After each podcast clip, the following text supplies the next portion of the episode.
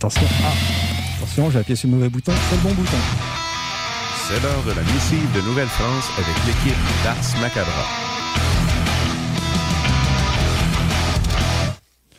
Alors, salut à Matraque et Sarah du Québec. Vous pouvez retrouver euh, le- les émissions d'Ars Macabra sur euh, paroledemétalleux.com, rubrique Ars Macabra. C'est très simple, vous pouvez cliquer, c'est tout simple.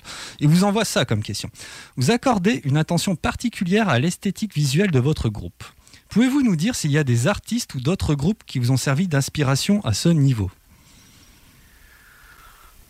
Euh, écoute, nous, c'est- sûr que, l'imagerie black, l'image black metal, c'est un truc qui nous a beaucoup, euh, euh, qui nous a beaucoup marqué, moi en tout cas. Euh, et je dirais que pour nous, c'était important de, faire quelque chose d'un peu différent quand même. Et si tu veux, quelque part, si tu prends, si tu prends ce côté, euh, cette image black metal d'un côté avec peut-être les, les- les- les- les symboles sataniques que, que ça comporte, et tu essayes d'appliquer ça dans le monde de, de- de Nightshade, si tu veux, on est sorti avec euh, un truc un peu entre deux qui est, qui est ce monde un peu plus ésotérique, euh, ce monde qui, est, qui, est, qui a ces symboles un peu mystiques. Euh, ces, symboles qui sont inspirés un peu par l'espace, par peut-être d'autres mondes qu'on connaît pas et, qui peut-être d'autres civilisations. Et, c'est un peu ça qui, est le, fil conducteur de l'image du groupe. Et d'ailleurs, on voit ça très bien sur la, vidéo de Zero Matter Gravity. C'est une vidéo qui est. euh, c'est un peu tourné, euh, c'est tourné en Islande, mais, mais ça rappelle quand même euh, un peu une autre planète avec un personnage qui, euh, qui, est, qui est pas forcément humain. Donc tout ça, c'est un peu, je dirais, l'inspiration du, du visuel du groupe. Et personnage avec un masque qu'on retrouve dans votre autre clip, je crois que c'est New Era, qui est derrière la batterie, donc ça doit être toi qui es planqué derrière le masque. C'est moi, ouais. Ouais, voilà. Non, en fait, euh, c'est un, autre mec qui l'a tué. D'ailleurs, on a accroché sa tête comme un trophée ici. C'est nickel. Voir. il est beau ce masque en plus, quoi. Eh bien voilà, c'était la missive de la Nouvelle-France. Merci, Asmod.